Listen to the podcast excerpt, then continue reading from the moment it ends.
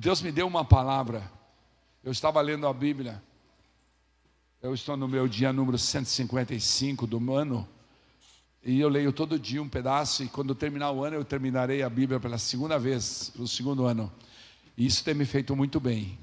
Deus tem me ajudado muito nisso.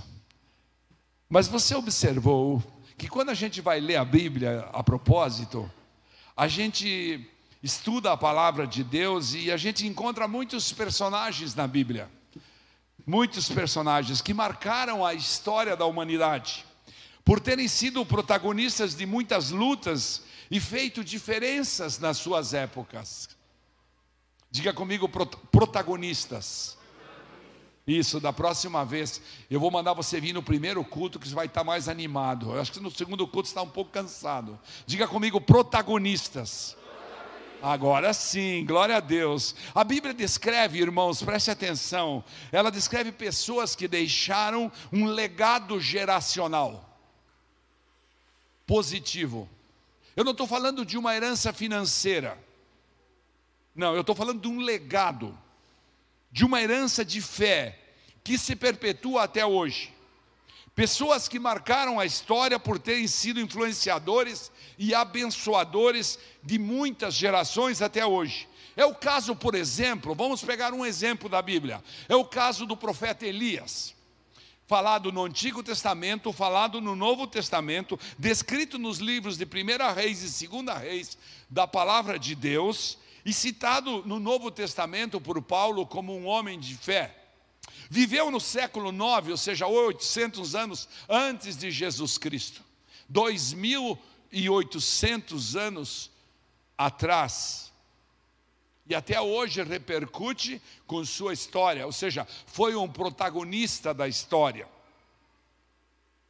Ele viveu no tempo do reinado de Acabe, você sabe a história de Acabe e Jezabel, ele viveu no tempo de Acasias, reconhecido por sua grande vitória lá no Monte Carmelo, né? Reconhecido porque de repente um rei mandava o seu general buscá-lo com mais 50 homens, e quando os homens iam chegando perto dele, ele gritava para Deus: Deus, tu és Senhor de tudo isso, queima esses caras, e todos eram queimados.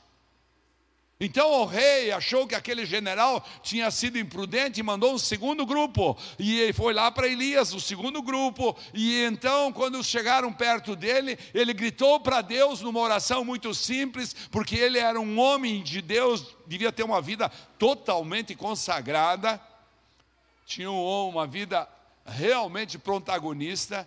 Então ele grita para Deus e Deus queima aqueles 50 homens. O general manda um terceiro o, o, rei manda um terceiro general com mais 50 homens, só que esse, sabendo das duas situações anteriores, ao chegar perto dele, grita para ele: Pai, pai, chama ele de pai, pai por favor, tenha, tenha, por favor, tenha misericórdia. E se ajoelhou aos pés dele. E falou: Tenha misericórdia, eu vim aqui a mandato, eu também sou mandado. Esse era o Elias, esse é o Elias que nós falamos e que marcou a história da humanidade. Mas o Monte Carmelo é a história que mais nós conhecemos. Jezabel, se, eh, eh, filha de um rei que adorava Baal, Baal Zebu, um deus estranho dos filisteus, e então o pai de Acabe mandou ele casar com ela para fazer uma aliança, e ele casou, e então eles construíram templos para Baal, o demônio, em Israel. E ele, Elias, levantou a bandeira e disse: Não, isso não pode, isso não é do Senhor. E então ele declarou que haveriam três anos de seca, e assim aconteceu, e nesse tempo ele foi alimentado por, cor, por corvos, e depois você pode ler lá na história de Elias, das primeiras e segunda reis. Mas acontece que quando ele está voltando, ele encontra uma outra pessoa que pede, fala, fala para Cabe que eu cheguei. E então ele promove uma reunião no Monte Carmelo. E sozinho, contra 850 profetas de Baal, ele manda eles orar, eles se batem, enfim, tem toda aquela história do Monte Carmelo, que rapidamente eu quero lembrá-lo apenas, até que no fim da tarde ele ora três frases na Bíblia e fala: Deus temível, Deus grande, Deus maravilhoso, manda fogo do céu e queima tudo aqui nesse altar. E Deus manda fogo e derrete tudo aquilo que estava cercado por doze tambores de água que ele tinha jogado ali, e derrete tudo, queima tudo. Deus maravilhoso atendeu o pedido de um homem de Deus, por quê? Porque ele era um protagonista da história. Mas Elias vem, vem vivendo nessa situação e ele resolve fazer um discípulo. Então, durante nove anos, ele viveu junto com um cara chamado Eliseu. E ele andou com Eliseu durante esse tempo ensinando, e Eliseu entendendo o que era preparado para ele, falava para ele: não tem problema. Ele encontra Eliseu trabalhando no campo, com 12 juntas de boi, de bois, e Eliseu estava atrás tocando aquelas juntas, e de repente ele fala: É com você mesmo que Deus manda eu te falar, e ele.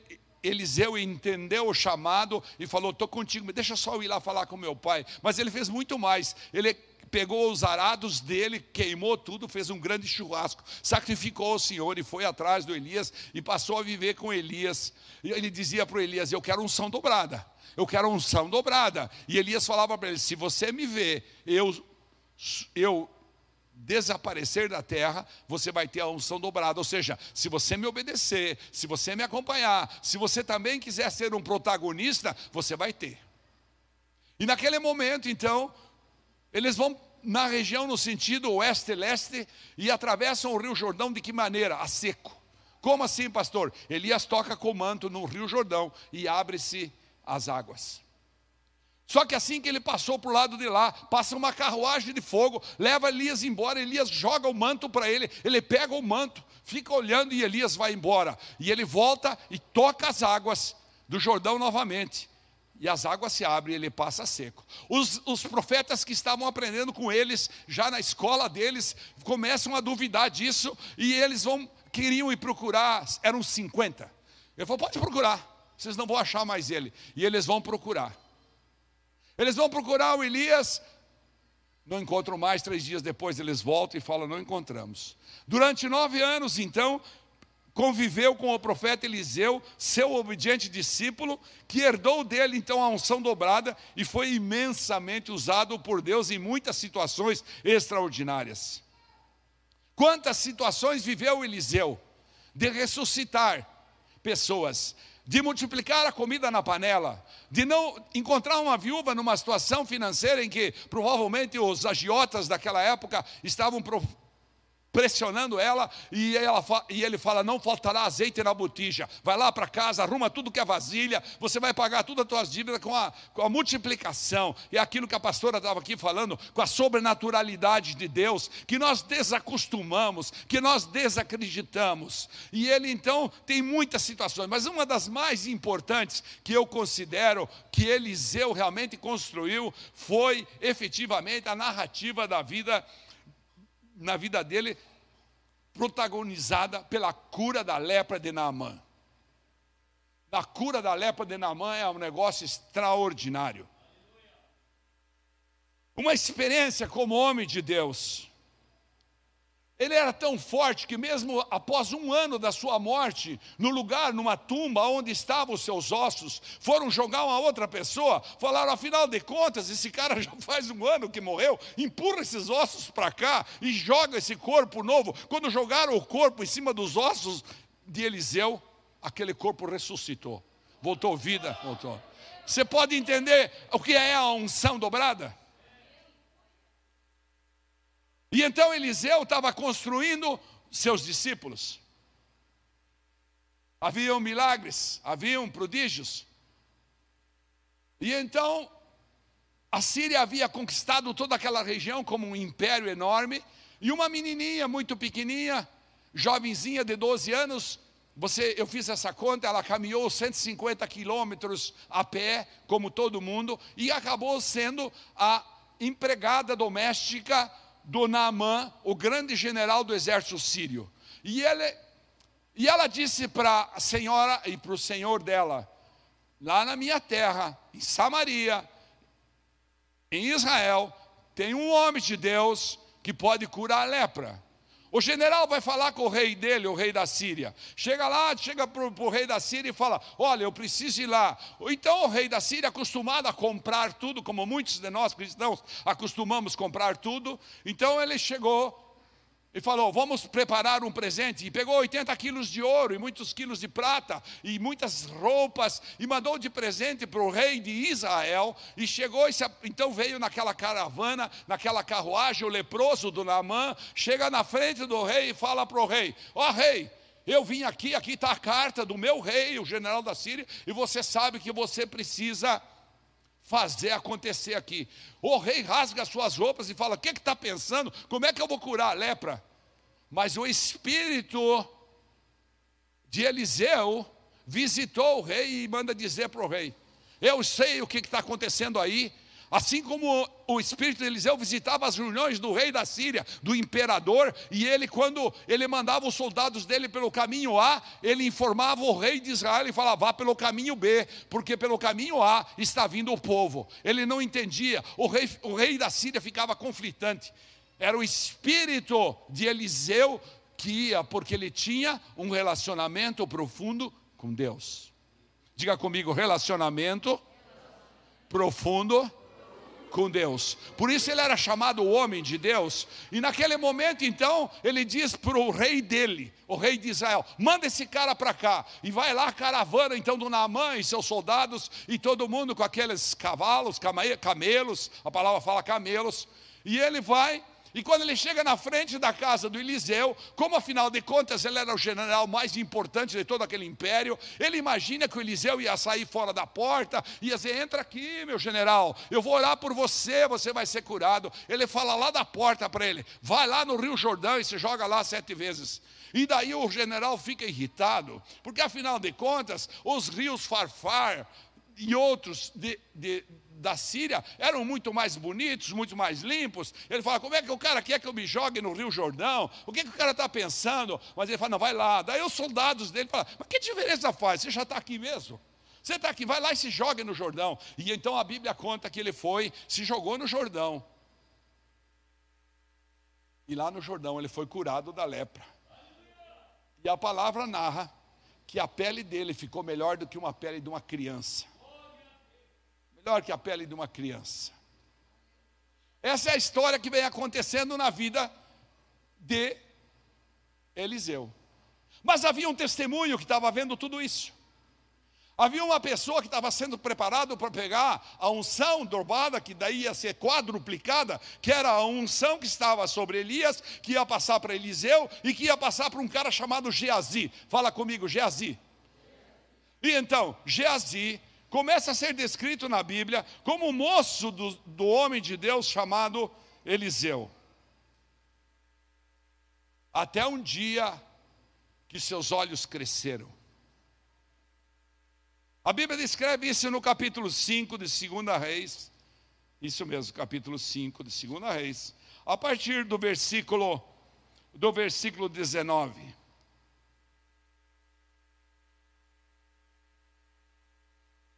Naamã, curado, feliz, chega para o Eliseu e fala: Olha o que eu trouxe para você.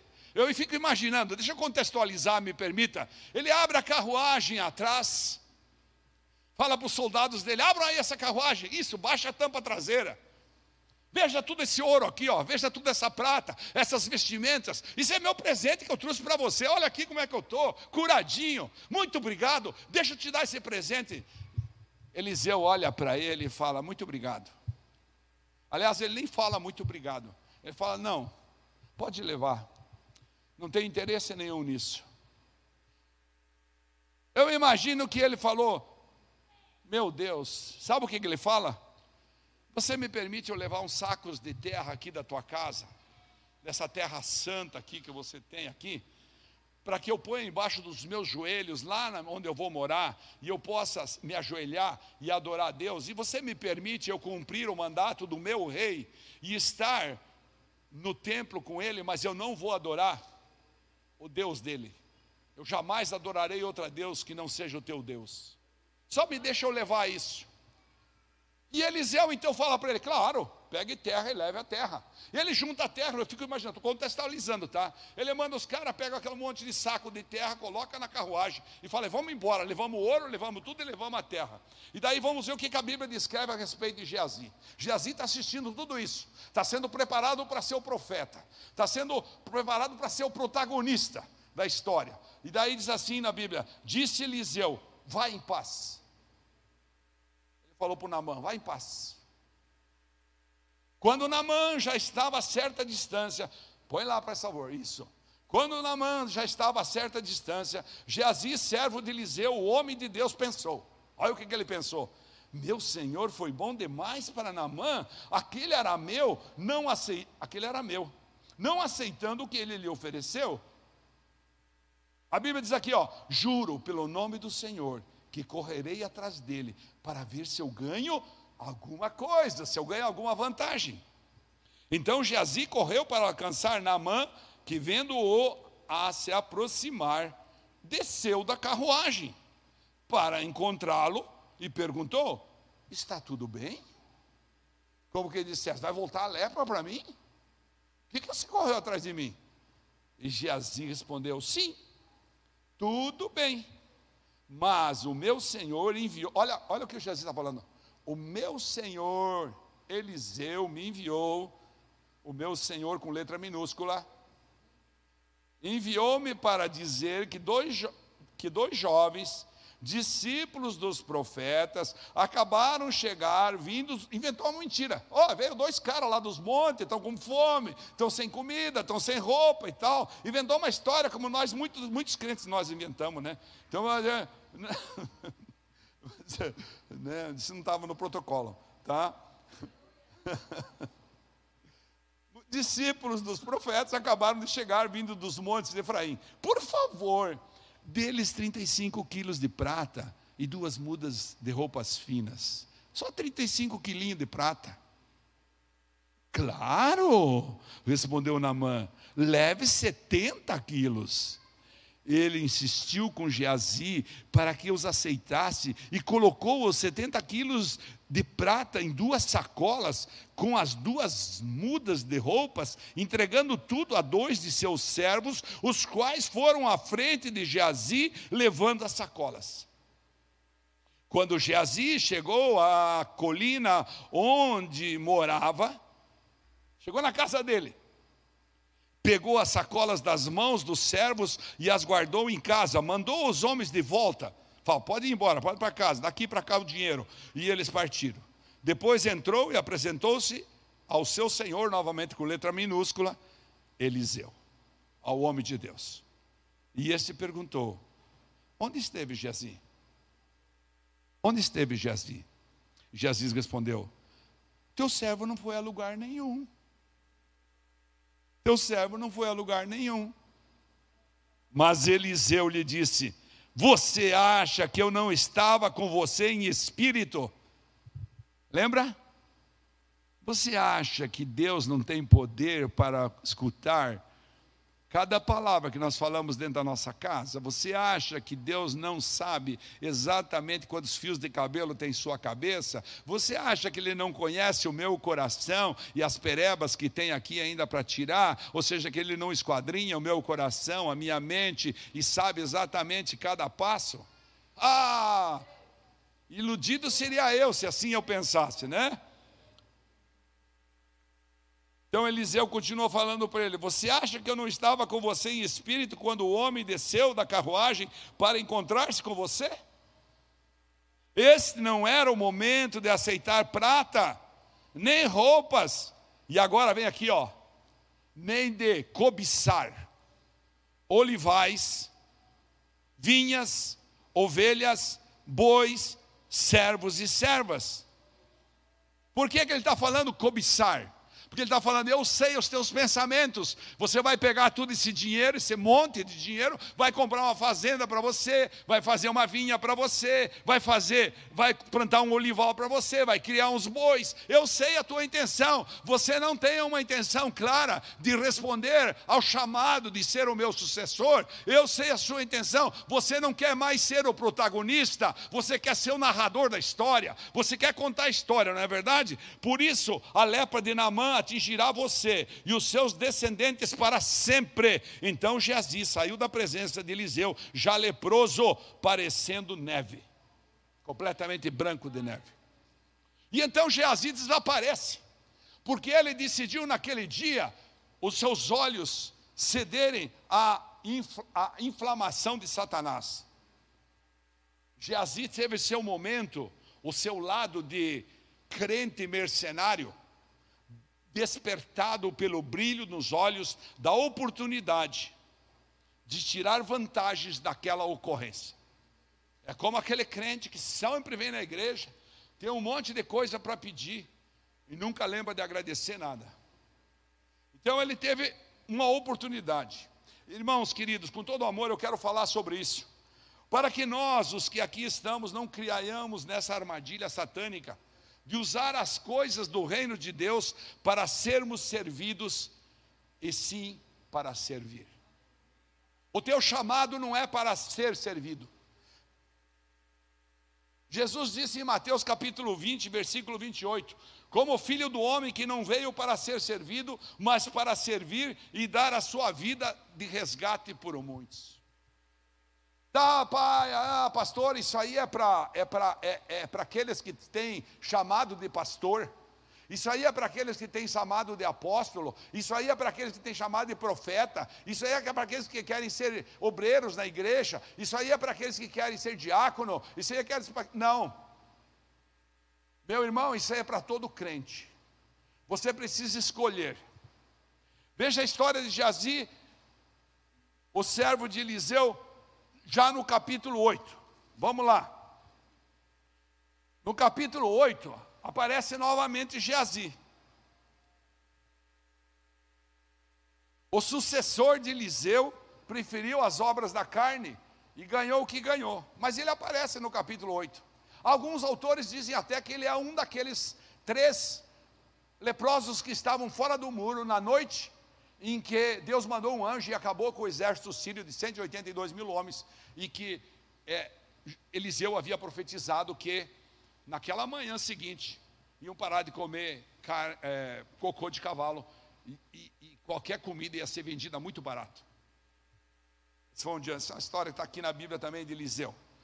Mas veja o que diz Eliseu no capítulo 8, que diz a Bíblia, perdão, no capítulo 8, versículo 1.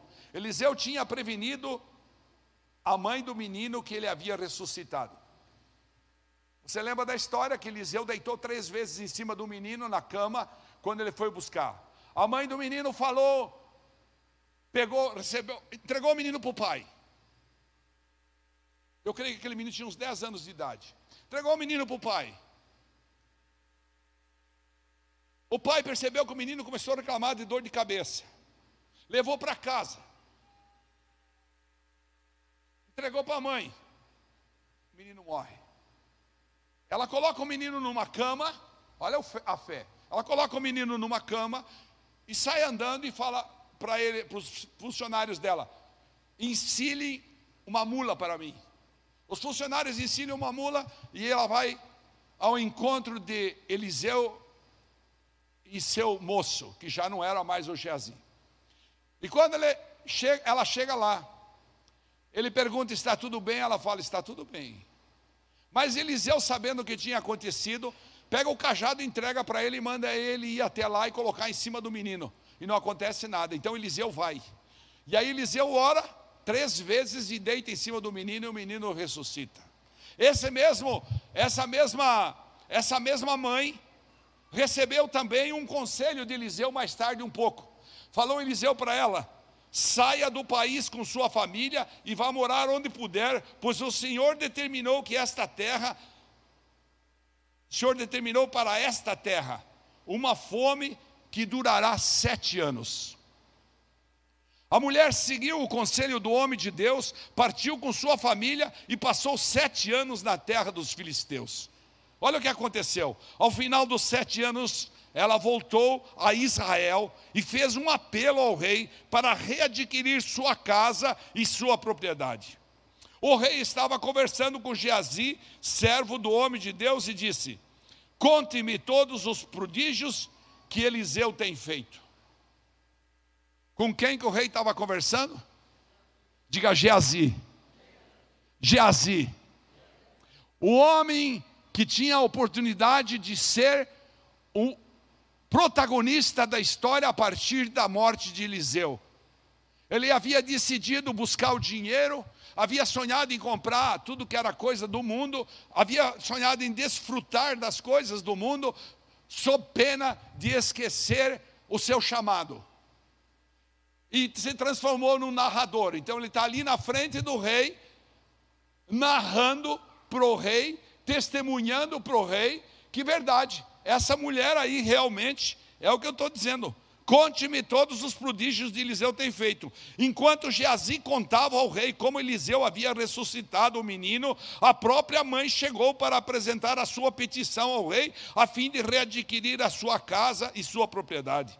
A Bíblia ainda diz que Geazi exclamou: esta é a mulher, ó rei, que meu senhor, e este é o filho dela, a quem Eliseu ressuscitou. O rei, o rei então pediu que ela contasse o ocorrido, e ela confirmou os fatos. Então Geazi, que estava preparado, estava que tinha tudo para ser o protagonista da história, se deixou seduzir pelas coisas do mundo, se transformou num mero leproso testemunho e narrador de uma história, de um homem de Deus. Estava trilhando o caminho para ser o outro grande homem de Deus, como Eliseu, mas optou pela vida egoísta e não pela vida altruísta. Manifestou o seu lado mercenário. Não resistiu a Satanás. Seus demônios o cegaram. Os demônios o cegaram. Por quê? Ficou com um vislumbre na riqueza imediata, no desfrute imediato. Eu não posso ir hoje porque tem um filme importante no Netflix. Hoje vai ter um jogo da seleção brasileira.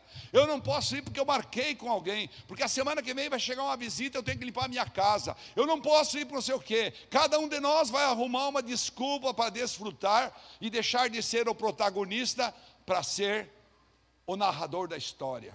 Quando você tiver a minha idade, você vai ter que escolher, não tem jeito. Você vai ter que escolher, você vai ser o narrador da história, você vai chamar teus netinhos vai ficar contando história para eles, ou você vai poder dizer as histórias que você protagonizou. protagonizou. Você vai poder contar as histórias. Ah, olha, vi um tempo que eu ia lá na igreja Casa do Oleiro, tinha um pastor lá, tá, tá, você pode contar mil histórias. Eu vi falar que na África tinha isso, eu vi falar. Não, eu quero ver quando você chegar com a minha idade, ou mais que eu, com uma pastora que já tem um ano a mais que eu, para vocês saberem, tá? Você vai poder contar. Tá? Eu protagonizei. Diga comigo, levanta sua mão direita, por favor. Diga eu sou protagonista de uma história nova na minha vida. Em nome de Jesus. Aplauda Jesus por isso.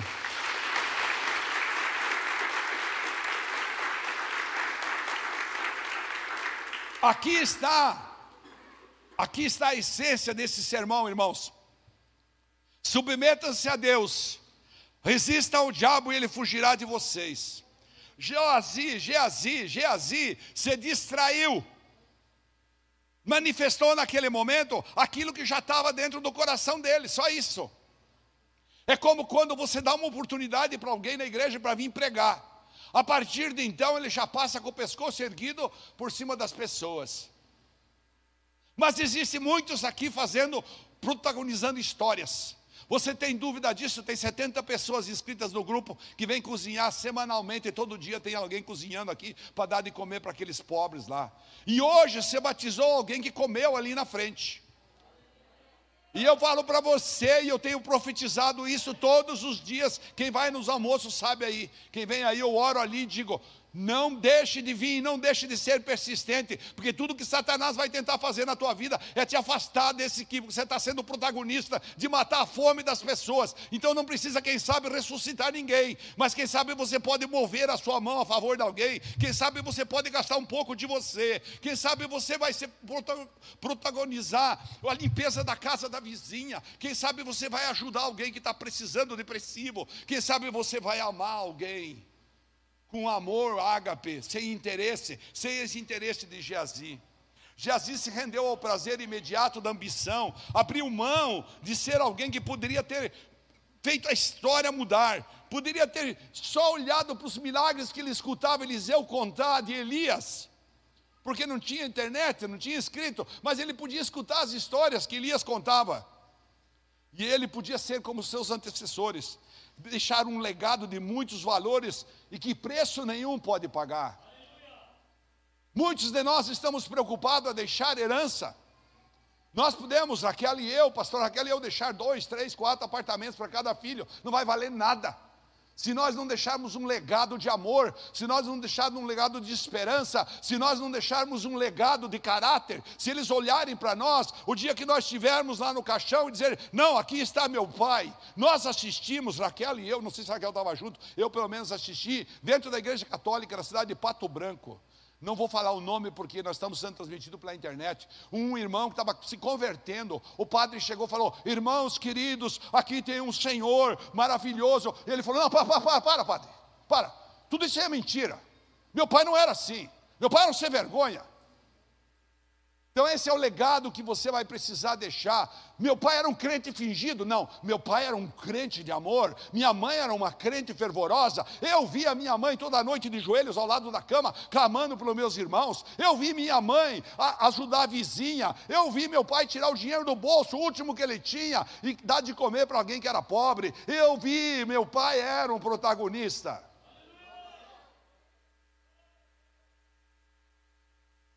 Mesmo testemunhando grandes eventos extraordinários, ainda assim Geazi se deixou levar pela ganância e colocou tudo a perder, se transformando num espectador que viu as coisas acontecerem. Quantos de nós essa noite, o Espírito Santo deve estar falando: Meu Deus, eu estou nessa igreja, eu estou como um cristão, espectador.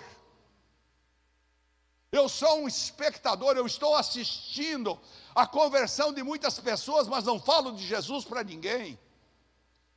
Eu não tenho no minha Bíblia anotado 10, 15, 20 pessoas que eu trouxe para Jesus. Irmão, tem pro... Pro... fugiu a palavra. Protagonizadores da história, protagonistas. Tem protagonistas mas tem os narradores da história. Essa noite, Deus trouxe você para esse lugar, para cear. E quando cear, pedir a sabedoria de Deus, para você tomar decisão, independente da tua idade, da tua faculdade, do teu estudo, do que você for, sempre há uma oportunidade de servir, sempre há uma oportunidade de fazer história, sempre há de fazer história. Um irmão foi ontem num posto de combustível, num posto de lavagem de carro, foi lavar o carro dele. Há 40 dias atrás ou mais, ele havia ajudado essa pessoa. Essa pessoa ficou internada com, com colapso mental, com problema mental. 40 dias, mas ontem ele descobriu que ele tinha voltado. Ele foi lá e abraçou ele, trouxe ele no curso de batizado, batizou ele e nós oramos por ele aqui na frente hoje. É gente que está fazendo o protagonismo da história. Não precisa fazer ressuscitar. Não precisa você pegar um milhão de dólares e jogar na mão do pastor. E apesar de que Deus vai mandar para alguém aqui que vai dar mais de um milhão, porque nós queremos fazer aqui uma casa de recuperação para pequenos meninos que estão na rua, para criar eles, um, um, um orfanado, um orfanato. Nós queremos fazer um lugar para acolher essas pessoas que estão morrendo na rua, aí de frio à noite, e trazer ter uma casa para eles poderem tomar um banho decente, comprar uma cueca para eles, comprar uma roupa para eles, dar de comer uma comida decente e falar: agora vai. Nós temos pessoas que estão comendo aqui na frente, irmãos, creia nisso, que vão ser pastores e vão empregar aqui. Nós temos visto, é incrível, é incrível, irmãos, como nós não somos protagonistas. Nós vemos, às vezes, subir mais pessoas daqueles que estão almoçando ali e vir aqui no jejum, primeiro jejuar até meio-dia e 45, a uma hora da tarde, do que o irmão não quer sair da casa dele confortavelmente, porque naquela última semana eu não posso ficar com fome, então eu não posso vir jejuar na igreja para clamar junto pela igreja, junto pelas coisas. Então vem 10, 15 pessoas, de 800 pessoas que a igreja tem. Protagonismo é você realmente sair da condição de narrador da história. Olha, eu frequentei uma igreja que o pastor contava que tinha milagres, que pessoas chegaram lá. Nós conhecemos um menino aqui na igreja que vai ser pastor já deu um passo muito importante agora. Chegou aqui nessa cidade e começou nessa igreja. Ele foi montar antenas parabólicas para a Sky de empregado numa representante da Sky. Hoje já é um grande empresário, está construindo as suas casas, tá constru... tem sua empresa, tem seus empregos, está aqui na igreja trabalhando, gasta tempo na igreja, luta com os jovens, está junto com o pastor, o pastor Léo e a pastora Camila, pessoa que está protagonizando a história. Agora a minha pergunta para você é isso aí. Como um cristão que você veio cear essa noite e reafirmar sua aliança com Jesus, você quer ser colocado daqui a pouco como um narrador, como esse menino Geazi decidiu ser? E o pior de tudo, leproso ainda. Mas eu não quero fazer isso porque isso é muito duro. Eu só quero que você pense em ser narrador. Que Deus te preserve de qualquer coisa. Ou você quer protagonizar acontecimentos marcantes da história, que você vai poder sentar na mesa, tomar um café com seus netos e dizer: Um dia eu conheci uma pessoa pobre. A gente só mexeu em quatro casas até agora, mas são quatro casas. Construímos duas espetaculares.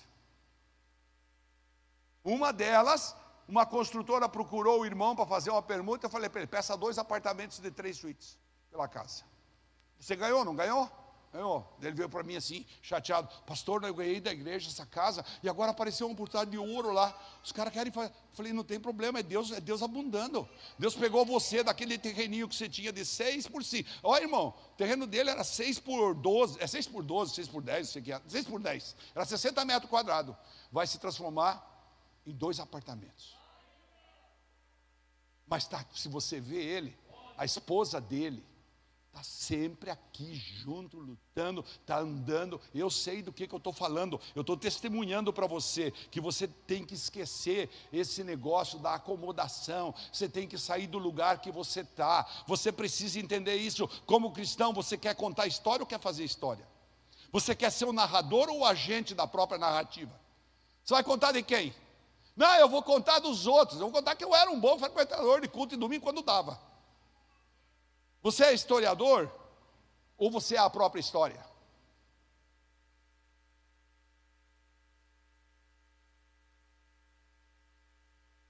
O Davi é muito parecido comigo. Quantos anos tem o Davi? Oito anos. Ontem à noite ele queria que eu imprimisse para ele um negócio para ele pintar lá enquanto vocês estavam lidando com os jovens aqui. E aí ele abriu minha gaveta tinha um monte assim de nota de dois. Ele na minha gaveta. Ele olhou assim e falou: Vovô, mas então você não ficou mais pobre depois que você virou pastor? É o jeito do Davi. E eu contei uma história linda para ele. Eu contei para ele como que era o vovô. E como que é o vovô. E como Deus tem abundado na vida do vovô. Então, quando eu falo um sermão aqui, irmão, na maioria das vezes eu digo: Isso aqui Deus está me corrigindo, isso aqui eu estou testemunhando.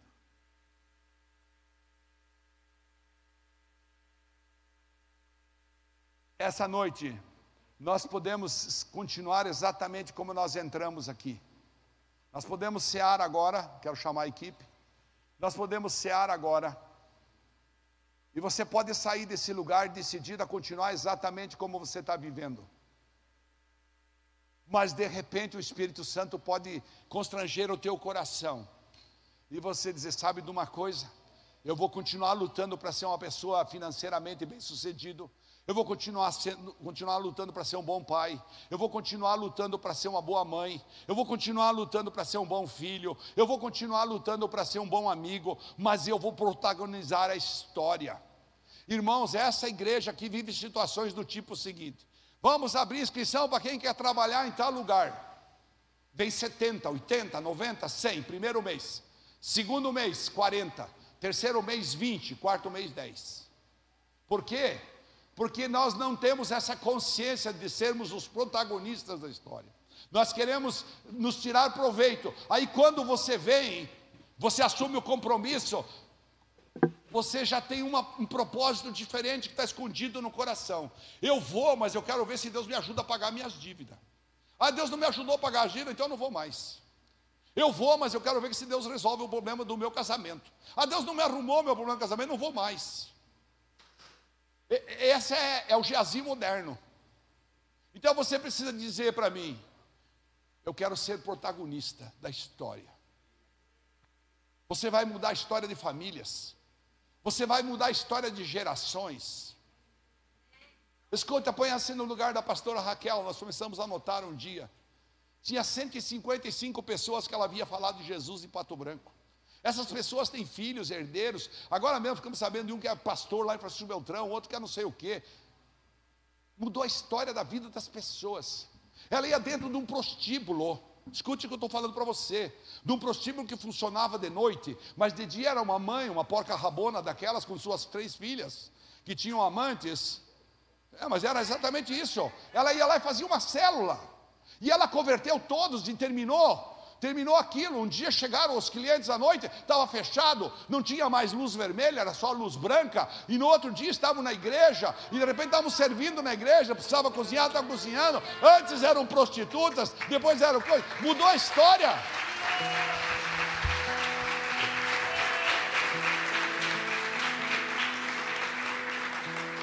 Um dia ela contratou uma caseira para ser caseira da nossa fazenda. Construímos uma casa bonita nos fundos, mais ou menos a distância daqui, lá atrás daquela casinha. Veja a amizade que aquela pessoa tem e toda a herança dela. Dona Cláudia fala quase que sempre no Facebook com ela. Dona Cláudia tem filhas, netos, todas que ela construiu. Dona Cláudia tinha um problema de perdão com a mãe, uma história linda que ela foi e falou: Não, Jesus vai sarar isso na tua vida. Ou seja, ela podia ficar lá na fazenda dela, das pernas para o ar, na rede que tinha lá, na linda mansão que tinha na fazenda, podia pescar na frente do açude, mas ela decidiu gastar o tempo dela. Nas quartas-feiras ela pegava o carro, pegava os carros da, da, da, da, fazenda, ia buscar toda aquela mulherada, e com o dinheiro dela dava, fazia café e falava de Jesus, e mudou a história de um monte de gente, é protagonista da história, entende? Aplauda Jesus.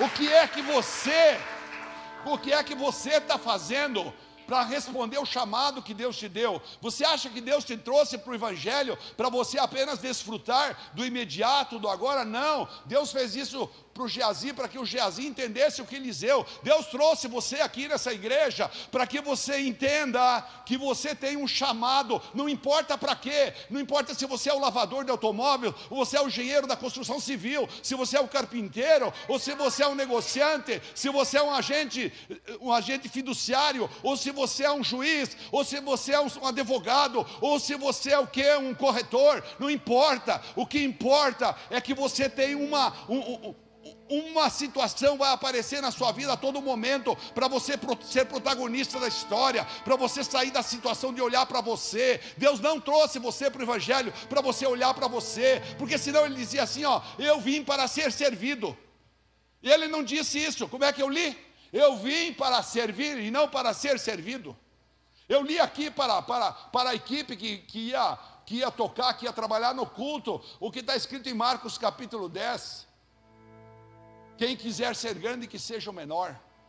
A, palavra até é mais dura que isso. A palavra assim, ó. Quem quiser ser servido, que seja escravo do outro. Escravo. Escravo. Desculpa assim a minha palavra dura. Mas não é porque eu estou cansado, não.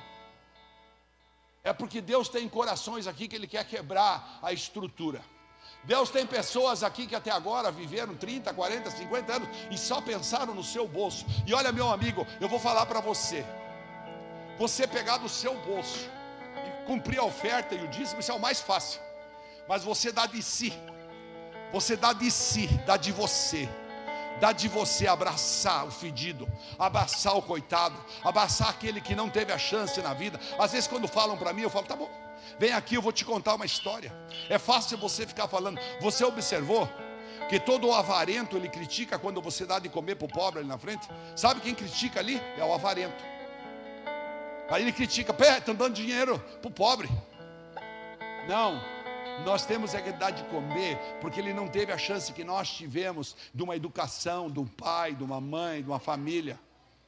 Nós precisamos ajudá-lo. Ele foi espancado. Lembra que a pastora testemunhou? Quando que você testemunhou daquele negócio que se viu ah, em cima da, da polícia que você tinha? A pastora veio na palavra de jejum. Quem veio assistir a palavra de jejum da pastora escutou uma história. Por que, que ela era tão justiceira? Deus falou com ela. Por que, que ela era tão justiceira? Um dia que você quiser saber, ela vem, vai contar aí para você. Deixa ela contar. Você precisa entender. As pessoas são sofridas, o mundo está vivendo na obscuridade. O mundo está precisando de você. Foi por isso que Deus trouxe você nessa igreja. Porque o mundo está precisando de você. Foi por isso que Deus trouxe você para Itapema. Tem muitos que chegaram aqui em Itapema e ainda estão morando lá no sul, estão morando lá no norte, estão morando em Maringá, estão morando em Cascavel, estão morando sei aonde, e estão aqui pensando que estão na praia. Não, você veio para essa cidade, porque Deus quer ganhar essa cidade para Jesus. Deus quer que você use os teus talentos, a tua sabedoria. Deus quer que use a tua influência. Deus quer que você use o teu tempo. Deus quer que você use o teu amor. E se for preciso, use até o teu dinheiro. Mas primeiro use o teu testemunho, use a tua oração, use a tua presença na igreja, usa o teu, o teu agir. Seja o protagonista da história e não o narrador da história. Irmãos, eu falo para você, você vai ver essa igreja fazer três, quatro, cinco, seis cultos num domingo. Escuta o que eu estou falando para você. Escuta, por quê? Porque você vai sair dessa situação e você vai dizer: chegou a minha hora. Levante tua mão direita e diga comigo: chegou a minha vez, chegou a minha hora. Chega de pensar só em mim eu vou pensar no meu próximo, eu vou pensar na história da Bíblia. Diga mais, eu não quero ser que nem Geazi, que perdeu a oportunidade de ser um grande semeador e se transformou num narrador de história. Agora, quais que são as características de um cristão? Eu não vou falar as características de um não protagonista, que eu até anotei aqui, mas não vou falar. Eu só quero falar as características principais. As principais características de um cristão protagonista, ele se mantém no propósito de servir ao reino de Deus. Ele tem, ele tem clareza, ele tem gratidão. Tem gratidão. Samuel, já mais, mais idade, perguntou: Vô, por que, que você se dedica tanto? Eu vejo todo dia você vai lá de meio. Porque eu tenho gratidão, Samuel. Eu sei de onde Deus me tirou. Tenho gratidão. O protagonista de Deus, ele é escolhido e ele percebe no coração. Ele fala: Não, eu fui chamado só para cuidar bem dos meus filhos. Eu fui chamado para evangelizar. Eu fui chamado para ir para a África. Eu fui chamado para ir lá no bairro pobre. Eu vou falar com o pastor. Quero construir uma igreja e quero ser pastor lá naquele bairro pobre. Eu fui chamado para sair dessa situação de cuidar da minha barriga. O protagonista é aquele cara que enfrenta com fé todos os tipos de processos. E eu poderia colocar aqui só os processos ruins, não. Ele enfrenta com fé as vitórias. Ele reconhece as vitórias. Ele enfrenta com fé as dores. Ele enfrenta com fé as decepções, as perdas, porque ele entende que tudo isso é para construir ele como um protagonista melhor. Se Geazi tivesse entendido, ele tinha falado: Haha, por que será que Eliseu deixou esse cara embora com toda essa fortuna? Que eu poderia comprar muitas fazendas para mim.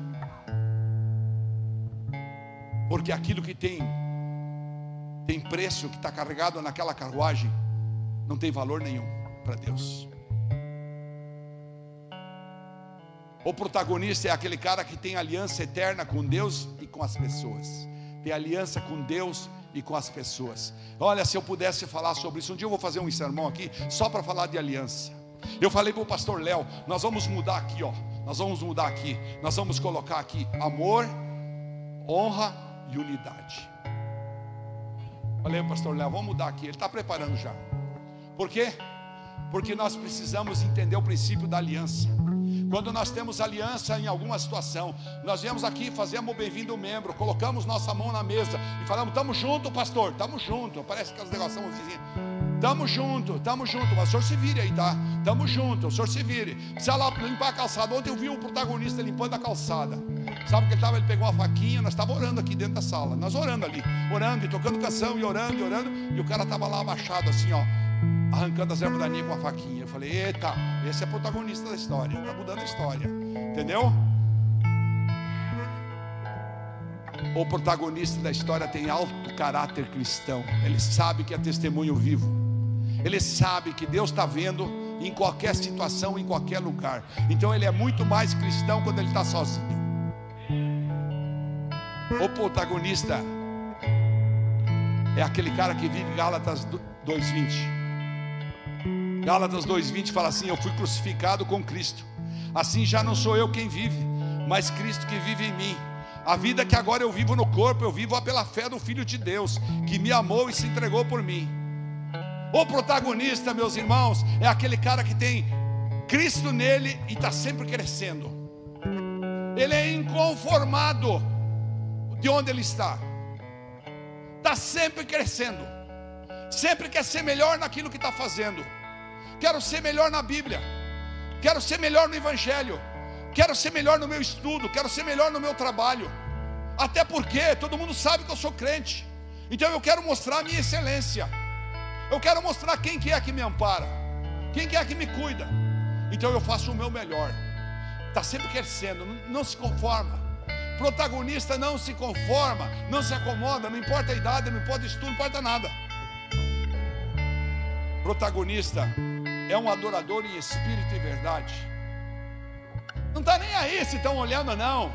Por reverência, ele levanta as mãos, ele grita na igreja, ele louva a Deus, ele se ajoelha, ele fala: Deus, eu quero mais é do tio, eu quero mergulhar mais fundo, eu quero mergulhar mais fundo, eu quero mergulhar mais fundo, eu quero sentir o fogo do teu espírito, eu quero sentir o fogo da tua glória. Ele não se conforma com, com um relacionamento frio, com um relacionamento calculista, com um relacionamento interesseiro. Quem estava interessado num relacionamento interesseiro estava ali do lado do Eliseu, ó só esperando, era o Geazi. Fala, agora deu a minha vez.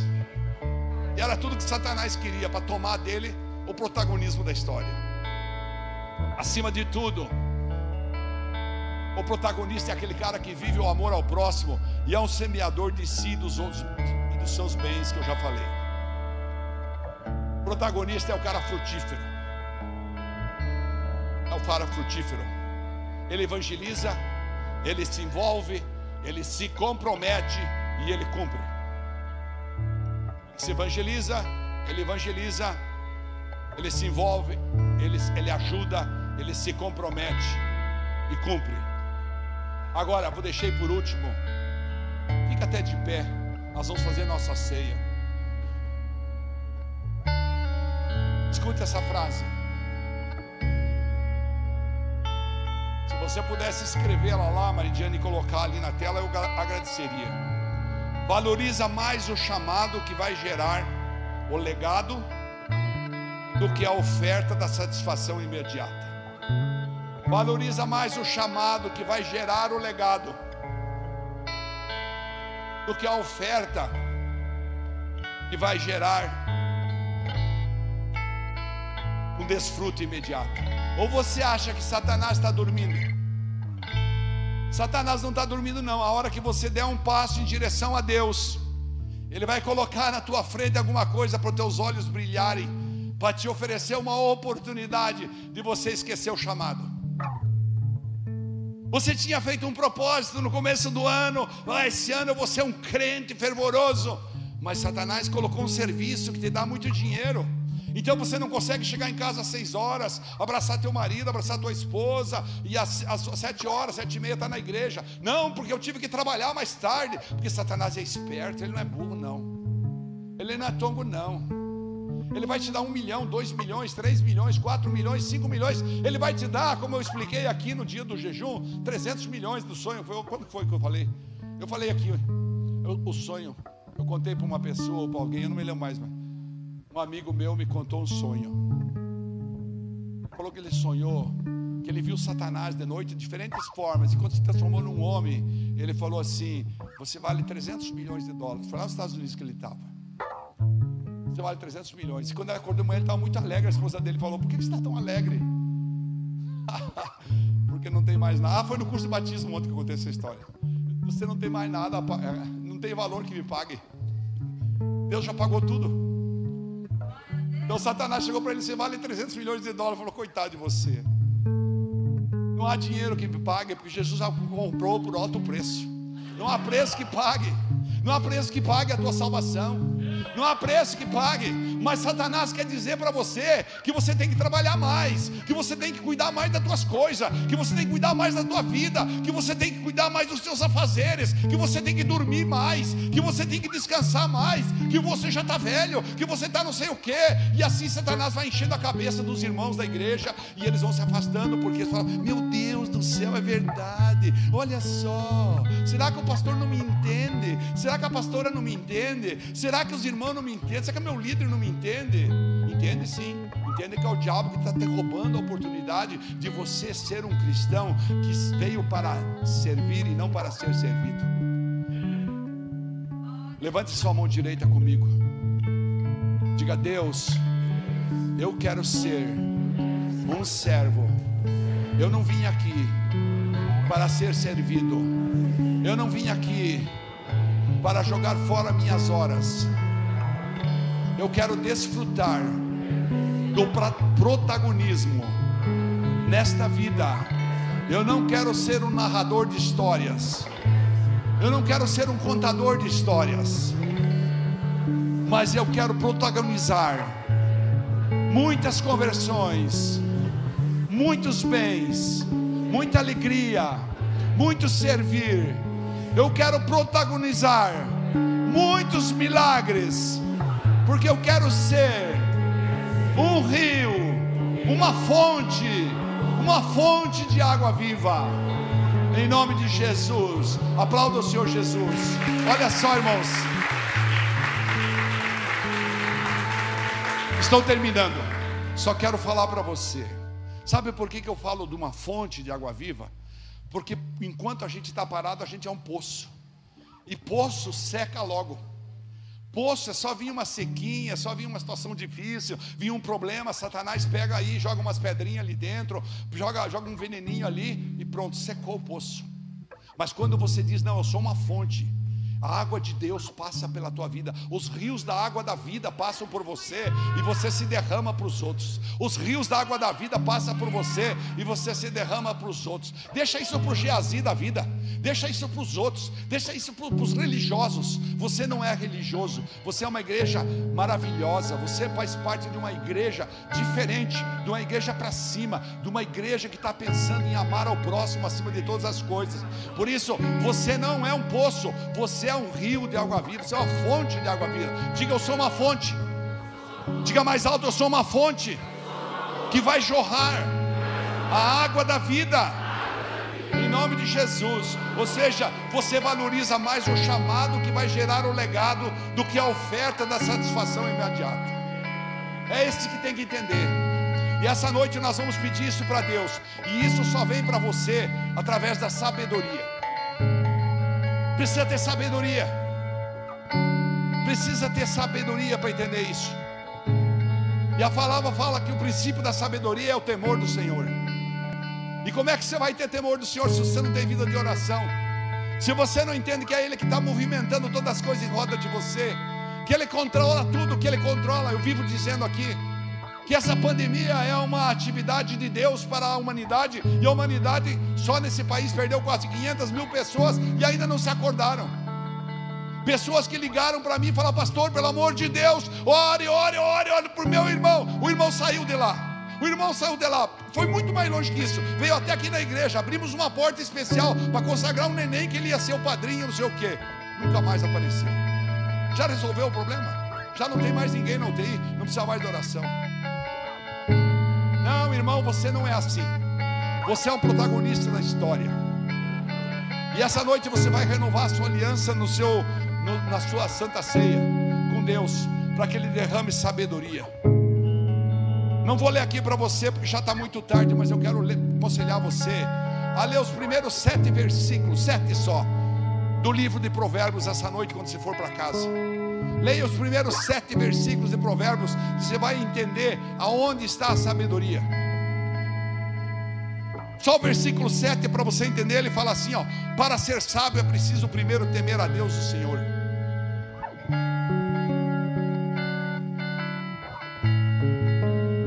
Que Deus derrame sabedoria na nossa vida. Que Deus derrame uma sabedoria imensa. Que nós saibamos distribuir o tempo nosso para que nós possamos ser os protagonistas, para que você possa chegar para suas filhas, dizer: filha, papai está orando por você, Deus vai mudar a tua história, e você vê Deus mudar a tua história, filho.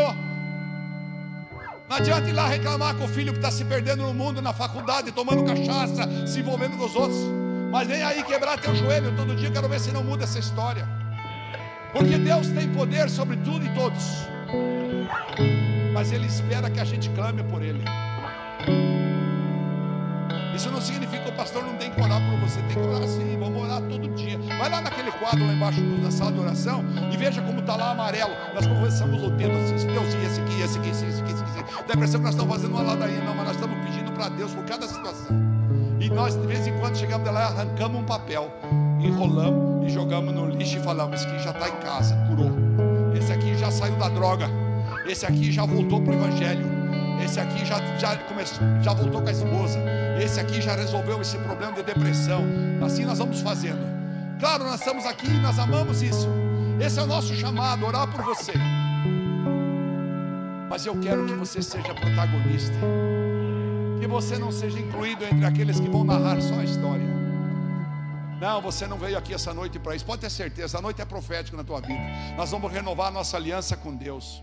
E quando nós renovamos nossa aliança com Deus, nós reconhecemos que Jesus morreu na cruz por nós, para que o nosso pecado fosse apagado. Ele, ele, ele te deu um certificado igual esse certificado do batismo. Você tem no livro da vida a salvação eterna. Quando você decide dizer que Ele é o Salvador, a graça te levou. A graça já te levou para o céu mas você vai ter galardão.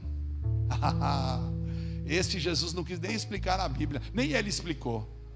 Não tem explicação. Quando nós chegar lá no céu, nós vamos saber o que é o galardão. Mas ele fala: muito maior será o seu galardão. É só isso que Jesus fala. Geazi perdeu a chance. Geazi resolveu comprar fazenda, resolveu criar boi, resolveu criar ovelhas, resolveu ser o narrador da história. Recebeu coisa pior recebeu uma lepra ainda. Eu não quero que nós recebamos isso, pelo amor de Deus. Ninguém vai morrer de Covid aqui nessa igreja. Vocês sabem disso. Pode ter certeza disso. Tenha certeza disso.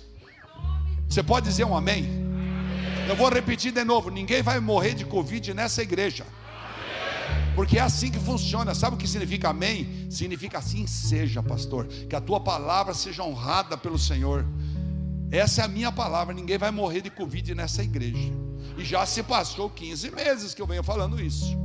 Irmão, mais 16, 17 meses que temos Covid. Ninguém vai morrer. E por isso você vai ser um protagonista da história. Você vai poder chegar e vai dizer assim: Eu estava numa igreja. E o pastor falou que não ia morrer ninguém de Covid. E eu resolvi trabalhar pelo reino de Deus. E Deus começou a abundar na minha vida. Eu tinha problemas antigos que eu não conseguia resolver. De repente Deus abriu a gaveta e resolveu. É isso que você vai renovar a sua aliança essa noite. Não importa o que você tenha de problemas, Ele é suficientemente grande, Ele é suficientemente maravilhoso. Nós vamos adorar Deus agora. Enquanto nós adoramos Deus, você vai fazer o seu propósito de protagonizar a história da sua vida. Não precisa ser grande, não. Eu vou mudar minha vida a partir de hoje. Eu vou mudar minha vida. Eu vou ser um crente protagonizador da história. Pessoas virão para o Evangelho por causa de mim. Pessoas conhecerão o meu testemunho. Pessoas ficarão intrigadas com as mudanças que Deus está fazendo na minha casa, na minha vida. Eu vou gastar tempo com o meu Senhor. Jesus querido, essa noite nós queremos renovar nossa aliança contigo. Mas antes de fazer isso, nós queremos te adorar para reconhecer que tu és Senhor sobre nossas vidas.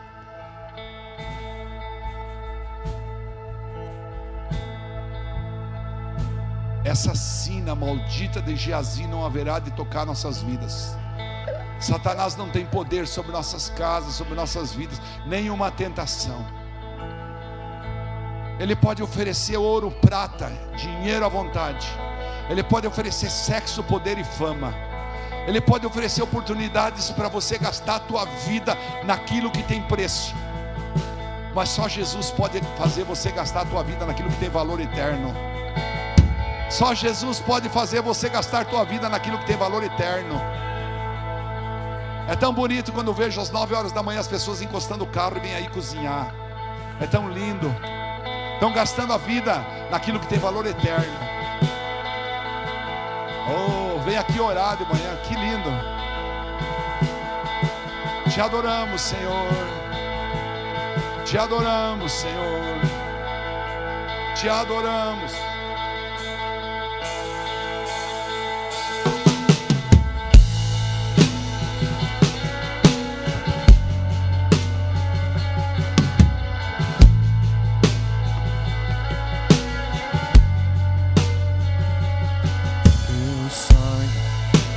Leva-me além a todas as alturas, onde ouço a tua voz, fala de tua justiça pela minha vida.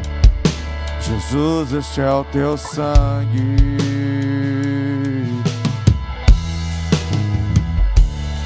Tua cruz mostra tua graça Fala do amor do Pai que prepara para nós um caminho para Ele, onde eu posso me achegar somente pelo sangue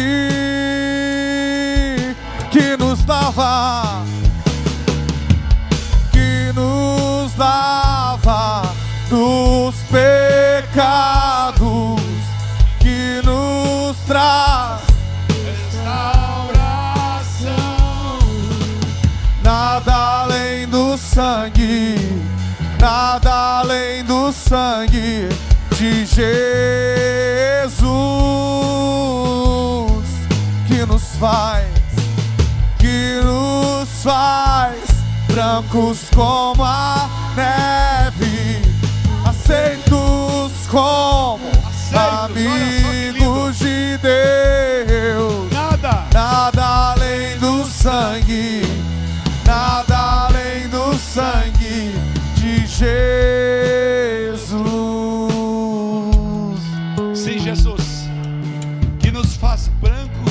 neve, que nos limpa, que exala o perfume do amor. Ah, se todos nós entendêssemos esse amor que nos deu vida nova, que nos tirou do meio das trevas e nos trouxe para a luz.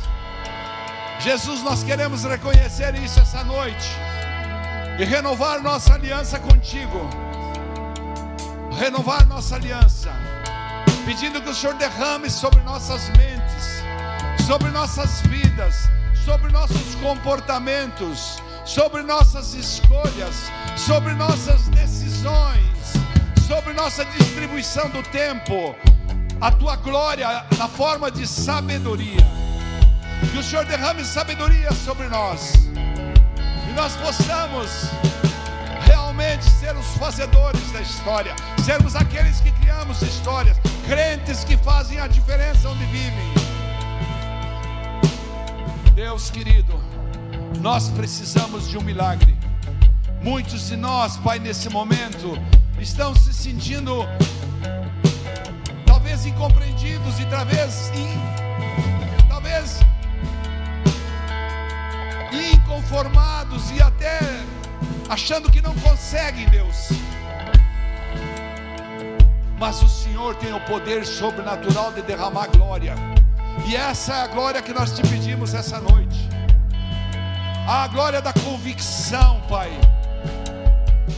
Sermos aqueles que vamos construir a história, de sermos os desbravadores, de atacarmos as portas do inferno e saquearmos de lá aqueles que estão sofrendo, mesmo que isso nos custe horas de oração, nos custe dias de jejum, mesmo que isso nos custe, Pai, gastar nossa própria vida em aquilo que não tem preço, mas tem valor imenso. Ajuda-nos a entender isso, Senhor. Coloca sabedoria na nossa cabeça.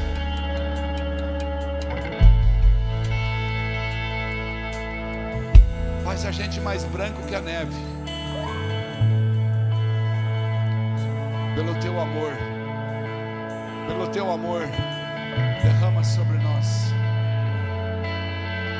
Pelo teu amor, derrama sobre nós. Nada além do sangue, nada além do sangue de Jesus.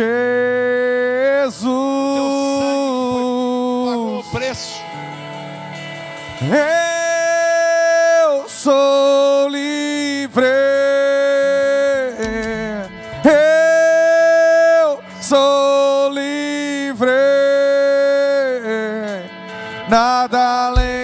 Sangue, nada além do sangue de Jesus.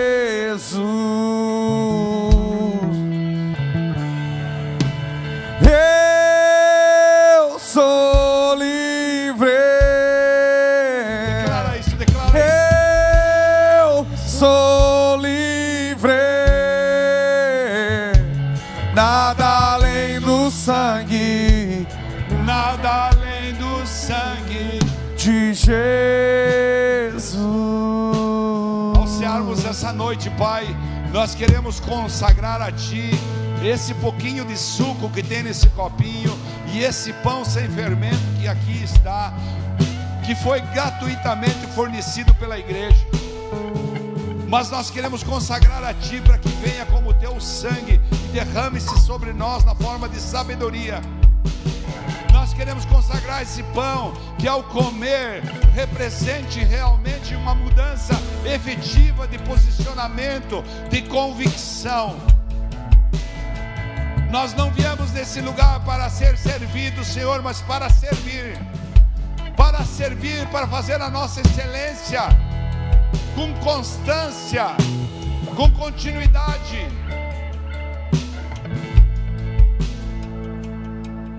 Jesus estava reunido com seus discípulos e ele disse: Eu ansiava por esse momento em que eu pudesse cear com vocês, porque ele sabia que era chegada a hora dele.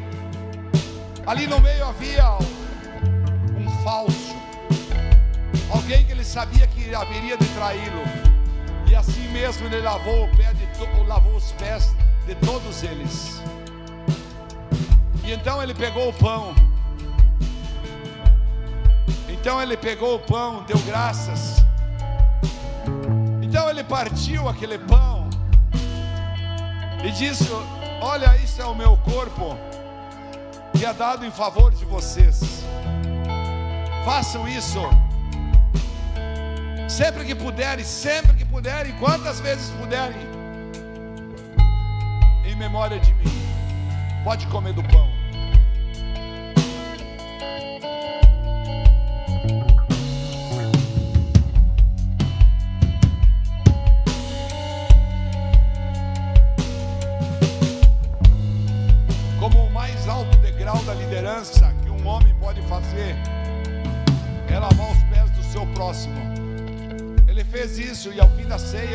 Cálice em suas mãos. Ele tomou o cálice em suas mãos e falou: Este é o cálice do meu sangue.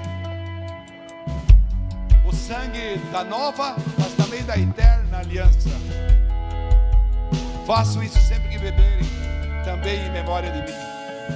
Pode beber.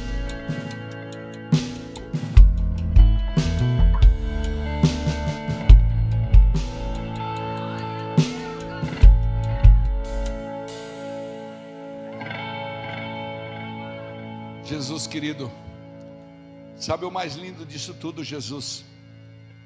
É que nós sabemos que você está vivo, que o Senhor está vivo e que o Senhor habita dentro de nós, e que nós podemos falar contigo a todo momento, e que tu és um amigo fiel que jamais haverá de nos trair, e que o Senhor, sempre que chamado, vai comparecer.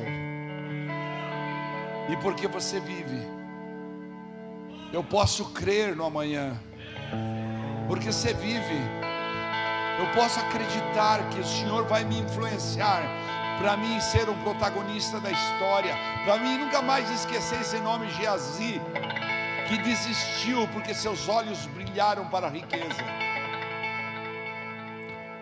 O desfrute não está acima do meu chamado. O desfrute do, do, do bem-estar meu está abaixo do que o Senhor quer que eu faça. Essa é a minha prova de amor maior a Ti. Porque Ele vive,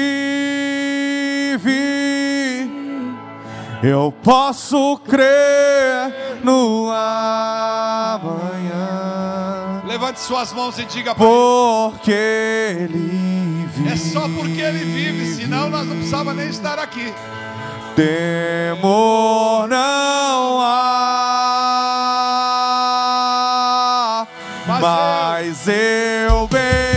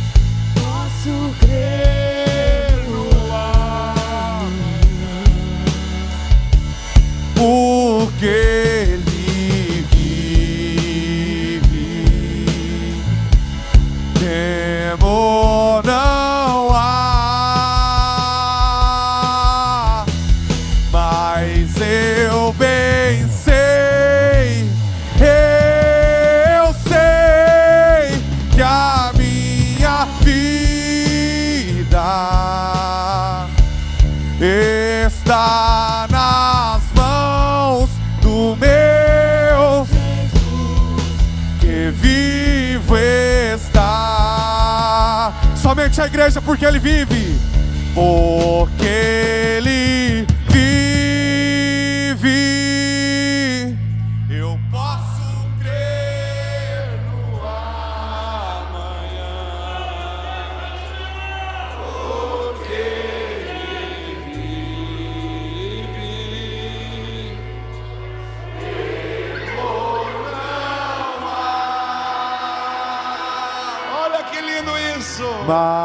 Eu bem sei.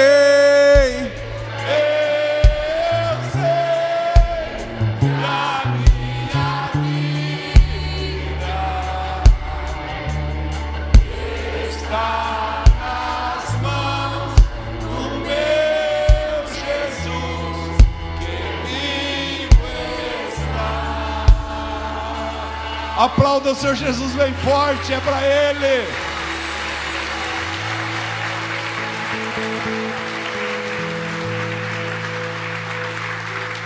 Vocês são lindos, vocês são lindos. Pastor Léo achou um cartão da caixa aqui da poupança do senhor Fagner Ilha Silva. Se alguém conhece, por favor, nós precisamos entregar isso para ele. Irmãos, vocês viram que nós fizemos a cerca, né? E nós estamos fazendo uma cantina para que a cerca seja paga.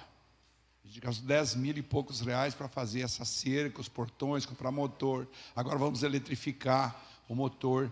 Porque para as crianças você precisa ter segurança para os seus filhos ficarem aqui. Nós somos como igreja também, ter segurança. Depois que nós fechamos ali, acabou. Entendeu? Então, a gente fez isso com muita responsabilidade. E hoje nós queríamos fazer uma cantina, mas não tem, vendeu tudo no primeiro, na primeira rodada. Então, hã? tem 20 e poucas só, né? Então, se você quiser passar lá por baixo, tem um gasofilácio lá embaixo na saída. Se quiser deixar vintão, dezão, vai ajudar muito. O dinheiro que você ia gastar na cantina, vai lá e deposita lá, por que não? Ah, Por que não, né? Viu? Nós estamos realizando as coisas e é assim que funciona. Nós precisamos que a igreja ajude, amém? Irmãos, põe suas duas mãos para frente, o Senhor vai te abençoar. Os propósitos que você fez aqui, vocês são lindos. Vocês são uma igreja diferente, vocês são um povo diferente. Que vocês entendem, né? Eu sei que essa é uma palavra realmente pegada, porque Geazi realmente cometeu um erro fatal na vida dele. Eu não quero que você, é porque eu amo você. Eu quero que você seja protagonista da história. Vai ser tão lindo, você vai lembrar dessa palavra por muitos anos. Você vai lembrar, cada vez que você lê a Bíblia do Geazi, fala essa palavra, o pastor Ademir falou, e ele mudou minha história. Eu passei a ser o protagonista. Eu posso contar para minhas filhas, para meus filhos, para meus pais, para meus amigos. É profético na tua vida, irmãos, pode ter certeza. Essa é uma noite profética na sua vida. Viu? Deus vai mudar a tua história. Com as tuas duas mãos para frente, eu quero abençoar você. Neemias orava assim: Senhor Deus dos céus, Deus grande e temível, fiel à aliança e misericordioso com aqueles que o temem e aqueles que obedecem aos teus mandamentos. Que os teus ouvidos estejam atentos e os teus olhos estejam abertos para a oração que hoje eu faço. Assim orava Neemias, assim oramos nós por você. Que os olhos do Senhor estejam abertos e que os ouvidos dele estejam atentos para a oração que você está fazendo. Que Deus te abençoe e te guarde. Que a graça do Senhor Jesus Cristo, aquele que vive, o amor de Deus e a comunhão pura, maior com o Espírito Santo do Senhor, seja com todos vocês. Se Deus é por nós, agindo Deus, Deus é bom toda hora. Vão em paz, Deus acompanhe. Eu amo vocês. Aleluia.